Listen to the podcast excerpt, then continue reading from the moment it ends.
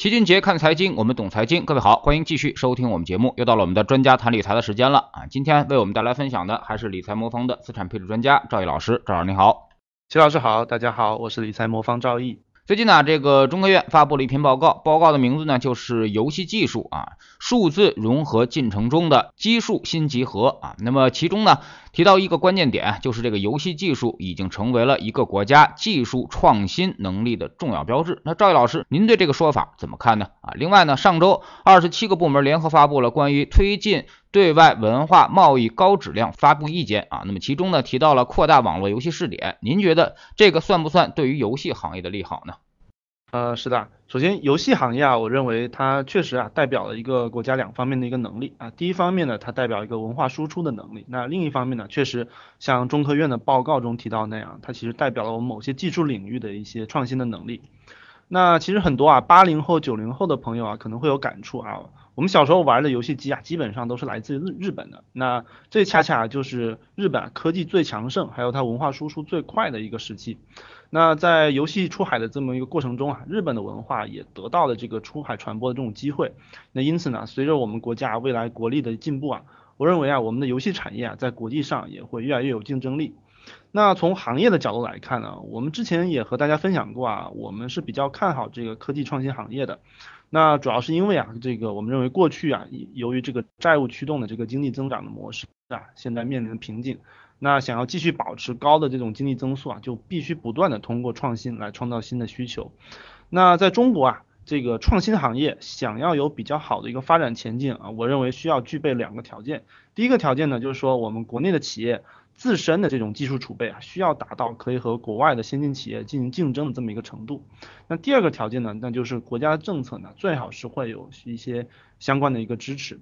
那举个例子啊，为什么新能源行业啊从二零二零年开始啊就被一致看好？那我认为它就是因为同时具备了这两个条件。那首先呢，我们国产的这些电池厂商啊，或者说新能源车厂，基本都已经达到了世界第一梯队的一个水平。那在这种情况下，配合上政策的支持啊，那政策的一些刺激释放出来的需求啊，正好就可以被我们国内这些企业承接。所以呢。新能源浪潮由于同时符合消费者和政府的一个需要啊，它的爆发就变成比较顺理成章了。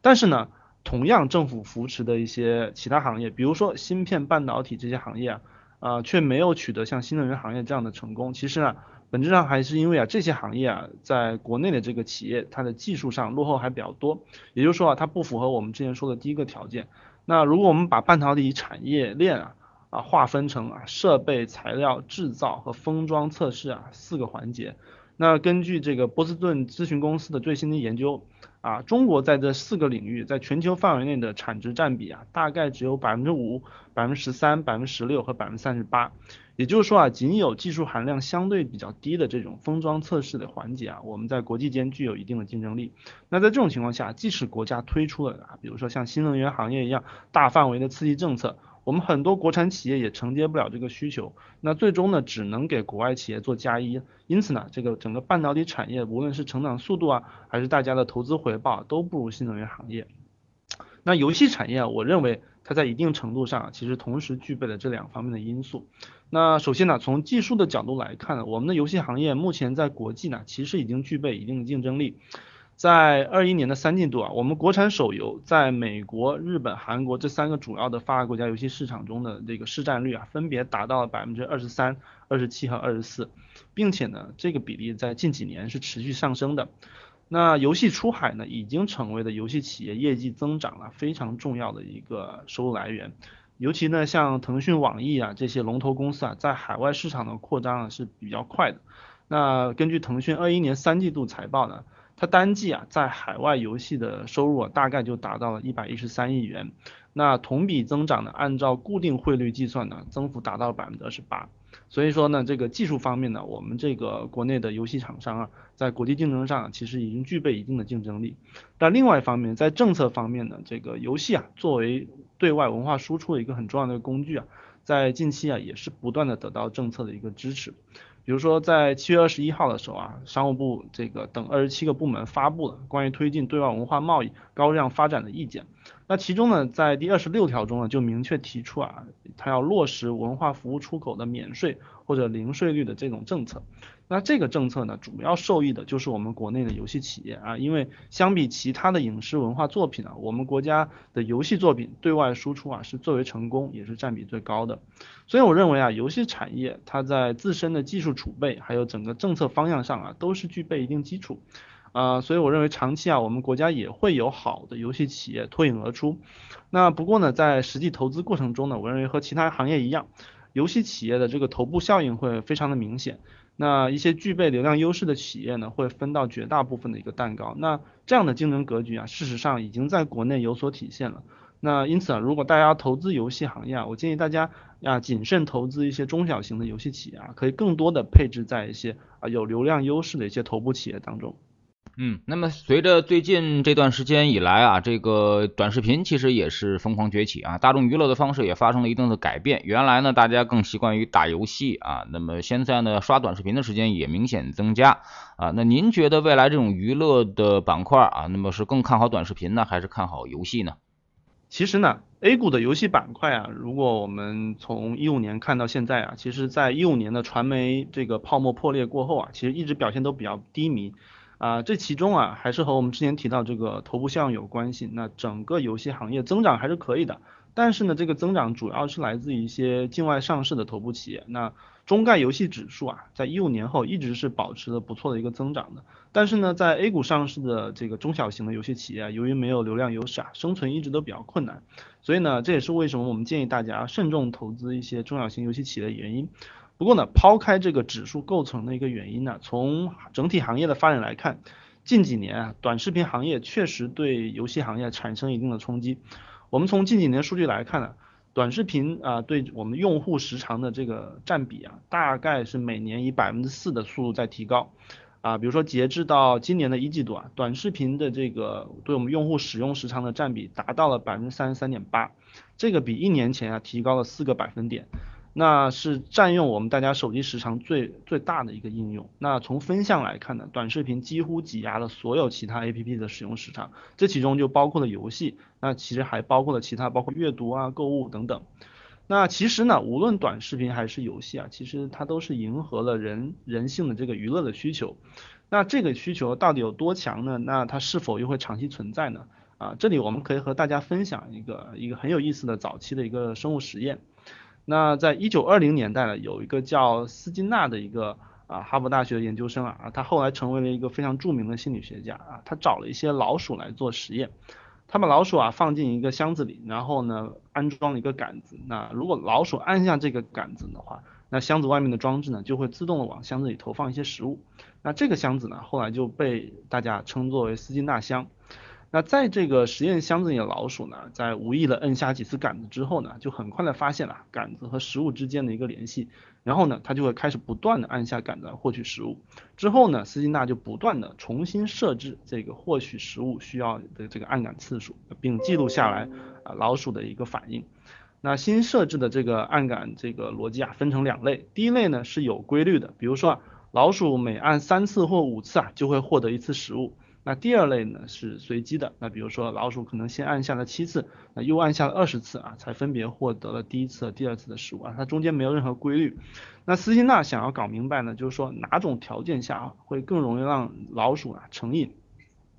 那有人觉得啊，这个随机参数下，由于老鼠获得食物的这个条件具有很大的一个不确定性啊，是最容易气馁还有放弃的。但是呢，这个实验结果表明啊，恰恰是这种随机的参数啊。能在老鼠身上啊创造出最顽固啊最难以消除的这种行为模式，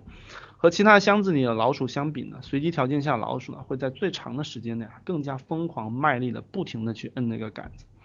所以呢，斯金纳这个发现了，在老鼠身上的这个发现这个规律啊，同样也适用于人类。那其实啊，很多实践表明啊，这种随机出现的奖赏啊，是能最大程度的激励激励啊人类的一个行动，并产生一种上瘾的一个感觉。那其实呢，游戏呢，就是一个把这种斯金纳的研究成果运用的啊很炉火纯青的一个行业。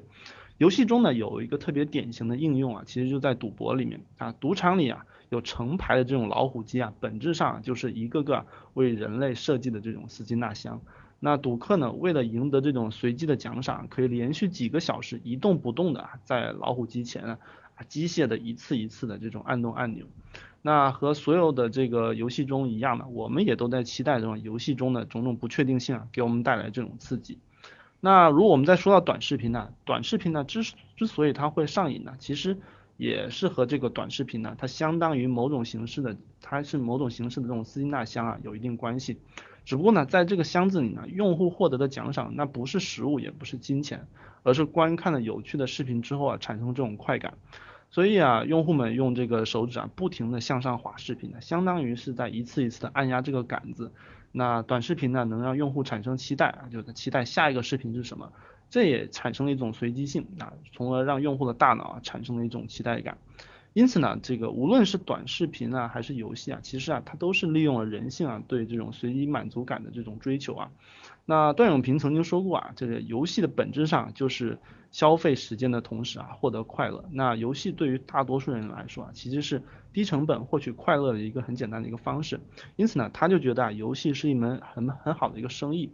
那并且呢，随着大家这个生活水平的提高，当人们的这个基本的这个生活需求满足后啊，精神需求啊就会成为一个主要的一个消费领域。因此呢，我认为无论是游戏还是短视频啊等多种这种娱乐方式呢，未来依然都有不小的一个成长空间。那现在这个看来啊，这个短视频可能在相对游戏占据了一个上风，但是呢，这两种娱乐形式呢，大家之间呢是可以互相借鉴、互相学习的。那在未来这种元宇宙的这种场景中，它甚至可以互相融合。所以呢，这个游戏这个行业啊，这包括整个的娱乐行业啊，我认为都还是有不小的一个空间的。只不过呢，在这个过程中呢，并不是所有的企业它都会成功。啊，这个但是呢，就最终成功的企业，我认为它会有一个很不错的一个盈利空间。所以呢，这个赛道我认为会有不错的机会啊。但是大家在投资的过程中呢，我觉得最好还是做到一个均衡投资，会比较稳妥一些。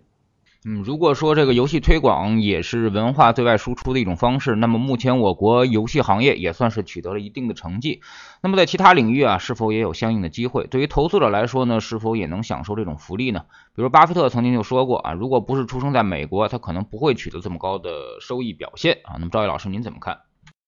其实我认为呢，在其他领域啊，也会有相应的机会。那目前呢，A 股已经是全球市值第二大的一个市场了，仅次于美股。那中中国股市的增长其实也离不开中国经济的发展。那与此同时呢，A 股目前的市值啊依然不到美股的四分之一。那即使加上港股啊，整个大中华区的一个股票市值啊也依然不到美股的三分之一，远小于两国之间的 GDP 的一个比值啊。因此呢，我认为中国的资本市场啊后后续啊依然有很大的一个发展空间。呃，就像巴菲特啊可以长期获得美国资本市场的红利一样，我们中国投资者其实也可以通过投资自己的资本市场。啊，获取这个经济增长的一个红利。我们刚才提到了游戏所代表的这个科技技术啊，其实也是一个国家创新力的一个表现形式之一。那当整个国家经济和产业的地位都提得到提升之后呢，那我们的品牌文化也会有更好的一个输出机会。在这个过程中呢，其实各个行业啊都会从国家的发展中受益。那比如说像这个美国在二战后啊有一个可乐文化出海一样。那如果没有这个美国国力的一个迅速提升啊，那不管是可乐啊、咖啡啊，还是其他餐饮品牌啊，都不会有像现在这么快的一个发展啊。这也是为什么说啊，最好的投资人啊，基本上之前啊都是出生在美国的这个这个原因，因为他们在投资过程中啊就受益于这个国家的快速发展。那作为中国的投资者，呢其实生活在一个具备有长期发展潜力啊，并且产业链比较丰富的国家，我认为也是比较幸运的。那我们是长期看好中国经济的发展和这个资本市场的发展的。我们理财魔方有个股债平衡组合啊，就是建立在投资中国上市公司为基础上啊，并且为会为大家控制波动的这么一个投资组合。这个组合中呢，我们会通过均衡配置的 A 股还有国内一个债券资产，来帮助投资者啊获取中国经济发展过程中的一些投资回报。那股债平衡组合系列呢，有五零五零和七零三零两款产品啊，分别对应了不同的风险等级。啊，五零五零大概对应的百分之五十股票，七零三零对应七十的股票。那大家如果感兴趣呢，可以去应用商店下载理财魔方 APP 啊，去查看中的具体的一些配置细节。嗯，那您建议投资者直接投资于行业还是整个市场呢？啊，其中蕴含了哪些机会和风险？呃，您可以跟大家交流一下啊。那么包括咱们的股债平衡组合啊，是否也投资在这些行业上啊？或者对行业有些什么布局吗？还是？通过整体的这种宽基指数来进行布局的，是的。那关于这个游戏行业，我认为啊，绝大部分的个股啊，风险是很高的，不适合重仓投资。我们之前提到啊。巴菲特啊喜欢这个傻子都能管得好的公司啊。那但是呢，按照这个标准的话，绝大部分的游戏公司啊，其实是不符合这个要求的。因为游戏行业啊，面临着持续的创新的探索啊，那公司想要取得不断的持续的成功啊，不仅呢需要在技术上持续的投入，还需要不断的发挥创意啊，创作一些爆款的内容。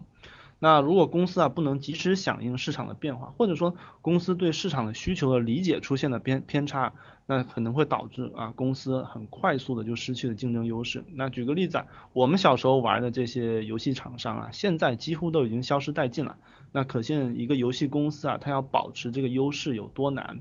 那因此呢，其实对组合投资来说啊，我认为游戏这个行业啊不适合重仓个股。那游戏这个行业个股的兴衰啊太具随机性了，波动性太大。那对于游戏行业，那适合以整体进行配置，那并且要适当控制仓位。那我们理财魔方的全天候组合还有股债平衡组合，都是基于这个优选行业均衡配置的这种策略形成的组合，可以帮助大家在控制单一风险啊行业风险的情况下。啊，获取整个行各个行业的这种长期的收益。那大家如果感兴趣呢，可以下载理财魔方 APP 啊，进行进一步的了解。嗯，最后我们聊聊最近的市场啊，那么又有黑天鹅起飞啊，那么整个的市场东西又遭到了这个信心的打击啊，包括一些情绪的波动。那么赵老师您怎么看市场啊？那么最近市场几乎又跌回来了，甚至已经这个跌回来很多了啊？您觉得现在市场属于什么状态？好的，我们可以分开境内外都看一下啊。其实从美股来看呢，其实呃本次的加息呢，其实没有造成这个市场太大影响啊，主要也是因为它没有超过市场预期啊，再叠加上这个啊部分的头部企业啊财报有有超预期啊，所以呢这个美股没有受到太大的影响。那我们整体认为美美股有大量这种优秀的企业，它长期上涨没有问题，所以我们在全天候中也会长期配置美股。不过我们目前觉得啊，依照目前的估值啊，如果在 A 股市场可以获得稳定超额收益的情况下，那对于美股的投资啊，可以等待啊更有安全边界时机再操作。比如说在二零二一年的时候啊，虽然美股的表现好于 A 股，但是呢，算上 A 股基金的超额收益之后呢，两者收益没有差距特别大，所以呢，啊，我们可以利用 A 股基金这个特点啊，在组合在现在这个估值水平下，可以更偏向 A 股配置多一些。那近期呢，其实包括港股啊、中概股的波动会比较大一些。那主要受到两个事件的影响。第一个呢，就是说有每日优先的关停的一个传闻，在七月二十八号的一早呢，就传出这个每日优先这个三十分钟极速达的业务啊需要关闭的这个消息。那到了晚上，它的 APP 就已经开始无法下单了。那说白了，这个每日优先关停这个事件呢，就是互联网中小企业资金链断裂的又一个新的例子。那在互联网行业呢，很多平台型的业务啊，过去的商业模式都都是通过先烧钱抢占市场份额，最后再通过垄断来变现。那这个商业模式的核心呢，就是谁能够把钱烧得越久啊，谁就能活到最后。就像打车软件这个市场一样，活下来的都是有大资金支持的一个企业。那回顾这个每日优先的整个发展历程啊，整整个公司的发展和融资环境的变化也是息息相关的。那其实，在一五年的电商的风口过后呢，从一八年的九月到二零年的五月，啊，每日优先就没有拿到过任何的融资了啊。本来在一九年的时候啊，由于他拿不到新的融资啊，那个每日优先已经是举步维艰的。但是呢，没想到二零二零年突如其来这个疫情呢，使得整个生鲜电商这个行业啊起死回生。当年呢，这个每日优先又重新获得资本的青睐啊，更是在六月份呢抢先在美股上市啊，成为生鲜电商的第一股。但是呢，上市后呢，每日优先还在持续的流血啊，在从一八年到二一年期间呢，日优先累计的亏损额就高达了一百零八亿元，那融来的钱呢，几乎都已经烧光了。那根据二一年三季度的财报呢，公司的流动性资产已经不能覆盖它的流动负债了。那在没有新融资进入的情况下呢，啊，美日优先的这个资不抵债的现状呢，也就注定了它可能会有这个停运的一个风险。那其实呢，美优先停运也就是一个头部效应一个例子啊，在很多大的赛道，我认为未来都会经历这种彻底的洗牌，融资能力差啊，基基本面差啊，资产负债表比较差的这个企业啊，都会陆续的退出市场舞台舞台。那这不光会发生在这个电商领域，还会发生在其他，比如说新能源啊、房地产各个领域都会发生。那这是一个行业走向成熟的一个标志。那因此呢，作为投资者，我们建议大家还是通过指数投资的方式啊。啊，就是一种比较好的能够获取头部效应的一个方法，因为优秀的企业它会逐渐逐渐占据啊更多的一个市值份额。那另外一个事件呢，就是这个阿里啊被美国证监会列入这个预摘牌名单这么一个消息啊，对中概股也产生了一定的冲击。其实呢，这个中概股企业被列入这一名单呢，事实上啊，只是这个美国监管部门执行这个外国公司问责法的一个常规程序。那这根据这个法案的这个描述呢，只有连续三年啊被美国证监会认定为未能够使用啊被美国会计监督委员会审查过的这种审计报告的企业啊，才会面临这种退市的一个风险。也就是说，阿里最快也是在二零二四年才会面临真正的退市的一个风险。那距离这个风险真正转化为现实啊，第一。两国的这个审计监管部门啊，还有这种对话的空间。另外呢，企业呢也是会有充分的时间做好两手准备。那最近的例子就是阿里已经在上周啊开始启动了啊香港和美国双重上市的一个程序。那预计呢在今年底就可以完成啊香港的上市。啊香港上市以后呢，不但呢是港股的交易呢就不会受到美国退市的一个影响，那还能纳入这个港股通。方不方便呢这个内地投资者购买，所以呢，我们预计美股的这个摘牌风险并不会对股价有特别长期的影响。那投资中概股的一个重点还是看这个公司本身的一个商业模式有没有问题。我们之前提到啊，随着这个互联网企业这个监管的加强，行业竞争格局啊已经形成，那新的这个小小的企业其实很难进入这个市场来挑战目前的这种大型的企业。那头部效应我们觉得会进一步的加强，所以我们还是看好啊，以指数的形式来投资目前的这种互联网巨头啊，获取长期的回报这么一个操作方法。嗯，其实最近一段时间市场波动确实挺大啊，那么今年黑天鹅是一个接一个啊，那么面对这种不断出现的黑天鹅，那么赵毅老师您有什么好的方法来平抑市场波动吗？或者说是保持我们一个更更好的心态？是的。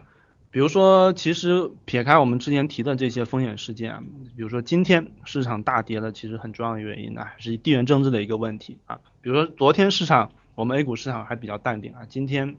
真正临近佩洛西要飞台湾之前啊，市场又开始出现一个恐慌。其实啊，可以见到这种地缘政治的一个风险，其实是你是很难去预测的。那怎么来应对这种情况呢？其实我觉得最好的一个办法。又要回到我们股债均衡配置的一个逻辑，那一旦遇到这种地缘政治的一个风险的时候啊，其实啊肯定股票的整个风险情情绪会受到比较大的一个影响。但是我们可以发现啊，最近一段时间在 A 股出现回调的时候，不论是中国的债券市场还是美国的债券市场啊，都会由于一些避险情绪的一个增加，债券会出现一个上涨的一个情况。在这种情况下呢，如果大家能够持有一个股债均衡组合，那这样子的话，你债券的上涨呢又会。啊，给你未来啊，比如说为股票的抄底提供一些新的一个资金。那对于我个人来来说呢，其实如果大家持有一个配置的比较均衡的一个股债组合，其实对于任何的一种市场环境或者一些突发状况的一个冲击，无论是一个地缘政治的一个冲突，还是说啊出现一个金融危机的一种你很难预料到的一种，比如说像次贷危机这种冲突，那一旦股票出现下跌的时候啊，大概率。债券都会出现上涨，因为有一些避险资金的一个需求会填补进来。那这种情况下呢，啊，会比你持有单一资产啊，甚至说你若持有单一个股或行业的话，啊，你的心态会好的比较多。所以个人而言啊，无论这个事态如何发展啊，我认为如果我持有一个比较均衡的一个组合，那未来我就一定会有筹码去捡到一些啊。一旦出现任何机会的这种资产，那未来如果事态已经恶化，然后股票出现更进一步的下跌呢，我可能就会用我手中的债券资产再补充一点股票的仓位。那在这种情况下，我认为长期对我组合来说啊，啊任何的市场中大幅的波动对我来说都是我增厚未来收益的一个机会。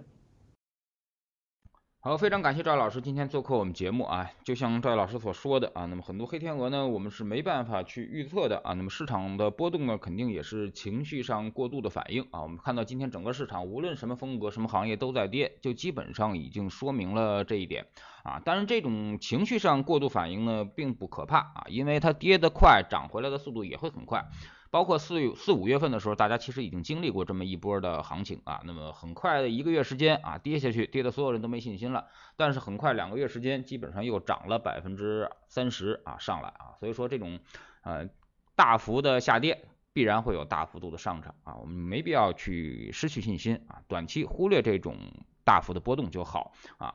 非常感谢赵毅老师，再见。老师再见。